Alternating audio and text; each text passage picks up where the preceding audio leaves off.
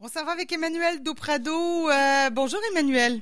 Bonjour Caroline. Alors super sujet d'actualité, la perte du monopole russe hein, pour amener les astronautes sur la station spatiale internationale. On a vu, c'était la semaine dernière, euh, la navette de SpaceX. Euh, qui, qui, a amené deux astronautes, là, ils sont rendus à l'heure où on se parle. Euh, ben oui, sur la navette spatiale. Avant ça, c'était les, les, fusées Soyuz hein, qui, qui amenaient les, les astronautes en haut. Oui, en plein ça. Ben c'est c'est comme une première en fait depuis environ dix ans. Parce que depuis 2011, comme tu le dis, c'est vraiment les, les, les, navettes Soyuz de la Russie, de l'Agence spatiale russe, qui amènent tous les astronautes sur la station euh, spatiale internationale. Mais là, le 31 mai dernier, c'est un dimanche, deux astronautes ont embarqué à bord d'une navette qui s'appelle Crew Dragon de la compagnie privée SpaceX euh, qui est, euh, ça aussi, SpaceX, c'est une compagnie assez récente dans l'histoire, parce, puis, puis c'est la première fois aussi que la NASA fait affaire avec une compagnie privée. Euh, euh et depuis 2011, ben, c'est la, la, la, Russie qui amène les, les, les, Américains. Et je me base ce matin sur un article du Devoir de Romain Collat. Et euh, justement, ben, Donald Trump regardait le lancement à quelques kilomètres et stipule euh, suite à, à, cet exploit, quand même, que les Américains ont regagné leur place comme leader mondial de l'espace et que le voyage vers Mars est proche et que ce sera les Américains qui le feront. Oui. Donc, c'était quand même, euh, euh, c'était au début de l'affaire euh, George Floyd en même temps, là, au début, hein, si je ne m'abuse, des tensions raciales. Il y a eu un mauvais timing. En même temps, c'était super de voir ça, là, mais euh, il y a quelque chose d'assez extraordinaire. Mais euh, c'est vrai que c'était dilué un peu dans les tensions raciales. Puis la COVID aussi. Ouais, il y a beaucoup de choses en même temps, on va dire, en ce moment aux États-Unis. Oui, là. oui, disons ça comme ça. Ouais, Puis qui impacte tout le monde euh, en ce moment. Donc, euh, oui, c'est sûr que ça a été un peu dilué, cette nouvelle-là, effectivement. On en a peut-être un petit peu entendu moins parler. Si on, si on, on prend moins le temps de s'informer sur le sujet, mais oui, effectivement, ça a été c'est une grande nouvelle qui était un petit peu Ben diluée. oui. C'est gros là quand même, c'est c'est d'amener des gens sur la station spatiale, puis puis c'est privé aussi. hein. Ben, euh, euh, c'est privé parce que c'est Elon Musk qui est derrière ça, SpaceX, mais c'est en collaboration avec l'expertise de la NASA. Oui, effectivement.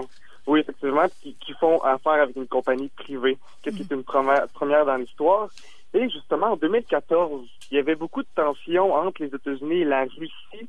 Et Moscou menaçait de cesser d'envoyer des Américains sur la station spatiale parce qu'il y avait le monopole. Et euh, ben, il disait que les Américains auraient besoin d'une trampoline pour envoyer leurs astronautes dans l'espace. Ce à quoi euh, Elon Musk répond aujourd'hui que la trampoline fonctionne. Donc encore là, ça ramène un peu à l'avant-plan des espèces de tensions. C'est vraiment, c'est c'est comme une espèce de guerre entre les deux les deux grandes puissances mondiales euh, qui, qui, se disent c'est moi qui ai les plus gros bras. Donc ouais. c'est comme euh, vraiment une guerre un peu encore une fois d'idéologie. C'est qui qui va se rendre le plus loin, c'est qui qui va être le plus avancé technologiquement. Qui date des guerres qui datent des années 50, hein, qui, qui date de la course euh, à la Lune. Euh, bon, que finalement les Américains avaient gagné de peine et de misère, là, mais euh j'imagine que les Russes l'ont encore derrière la cravate un peu, là, Neil Armstrong, Buzz Aldrin et Collins qui étaient qui sont arrivés sur la Lune en premier, mais les Russes avaient fait beaucoup aussi avant. Oui, c'est ça. C'est les Russes qui ont amené pour la première fois euh, quelqu'un dans l'espace, mais Oui. les Américains sont les premiers à avoir foulé la Terre de la Lune. C'est Mais ça. encore une fois, ça rappelle euh, cette espèce de compétition-là qui était vers euh, dans les années de la guerre froide. Ouais. Euh, donc, à voir aussi dans, dans, dans le futur si ça va recommencer, si qu'il va y avoir une espèce de compétition. On l'avait un peu perdu dans les dernières années parce que la Russie avait le monopole, on sentait moins ça, mais maintenant, aujourd'hui, la Russie a, a- a- a commenté ce lancement-là, il l'a salué à Ouais. premier abord, mais euh, par la suite n'a pas compris vraiment l'hystérie qui a suivi euh, ce lancement sur les réseaux sociaux, notamment, mais aussi dans les médias traditionnels. Euh, et euh, ben, il- la, la Russie disait que ça aurait pu arriver bien avant finalement. Ouais. Et euh, que la- l'agence spatiale russe en voyant ça, mais maintenant prévoit essayer deux nouvelles navettes et euh, de recommencer le programme lunaire dès l'an prochain.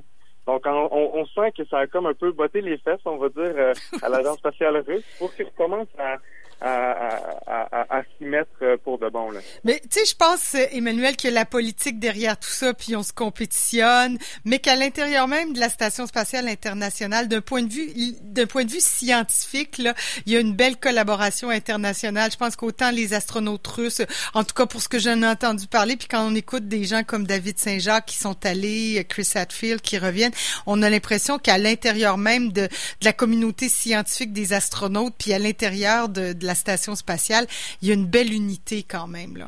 Oui, ben c'est ce que dit David Saint-Jacques, comme tu l'as dit. Il est allé plusieurs fois, tout le monde en parle, puis c'est vraiment un, un, sujet qui revenait, c'est que la, la, Station spatiale internationale rallie les pays à l'intérieur, on travaille ensemble, mais c'est vrai que c'est plus une affaire politique euh, euh, entre les États-Unis et la Russie, mais effectivement, j'imagine, en tout cas, si, si les astronautes entendent mal, ça doit être un peu... ça doit être euh, infernal. Ils peuvent pas aller prendre un petit peu d'air dans l'extérieur. Non, non, parce que là vraiment le confinement s'applique.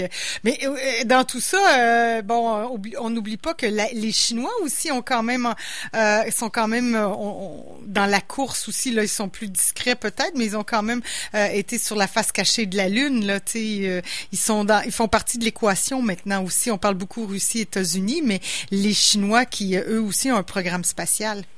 Oui, effectivement, la Chine s'est vraiment lancée dans, dans, dans ce programme-là et c'est pourquoi aussi que la Russie ben, perd du monopole depuis dix ans mhm. environ.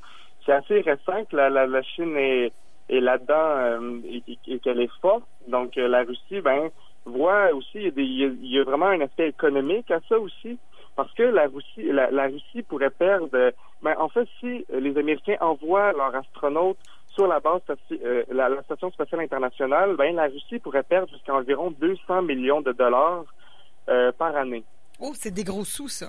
Oui, donc c'est profitable donc pour les États-Unis parce que euh, à faire affaire avec euh, SpaceX parce qu'ils facturent 60 millions de dollars pour un astronaute, tandis que l'agence spatiale russe facturait 80 millions. donc hmm. c'est vraiment il y a beaucoup de c'est profitable pour les États-Unis, mais pas pour la Russie. Mais l'agence spatiale russe dit qu'il va baisser ses coûts de 30 à l'avenir pour envoyer des astronautes. Donc, il y a aussi euh, vraiment un, aspect monétaire à tout ça. Ben, je comprends. Puis, je sais pas, Elon Musk, on sait, on connaît ses ambitions. Lui, c'est d'aller sur Mars éventuellement. Je sais pas, c'est enfin avec une version plus spécialisée de cette fusée-là, cette navette-là. Peut-être qu'il y aura du tourisme lunaire aussi. Ça fait partie de ses ambitions. Peut-être que, je sais pas, rendu quand tu auras 50 ans, tu vas être suffisamment riche pour aller te payer un voyage sur la Lune ou sur Mars. Oui, mais toutes ces avancées technologiques-là nous mènent un peu à, à, croire un peu à ces, euh, à, ces euh, visions du futur. Là. Elon Musk, on, on, il y a vraiment des grands rêves, on va dire, avec ces, ces compagnies-là. Mm-hmm. Donc, même que la SpaceX, euh, son, son, son but premier, c'est d'amener la vie ailleurs. Donc, c'est quand même pas anodin. Euh, donc, de, voir dans le futur ça et, imaginer ça, ben, on peut peut-être y croire un petit peu plus avec les avancées qu'on voit aujourd'hui. Ouais, ben en tout cas, il a les moyens de ses ambitions. En tout cas, ce monsieur-là, et on verra. Moi, je trouvais ça très beau, en tout cas, de voir ces, c'est ça, je te disais hors d'onde, les habits de cosmonautes très euh, Odyssée de Odyssée 2001 de Kubrick là, ça ça faisait très science-fiction, très des petits des petits costumes très design, très beaux. Euh, bon, bref.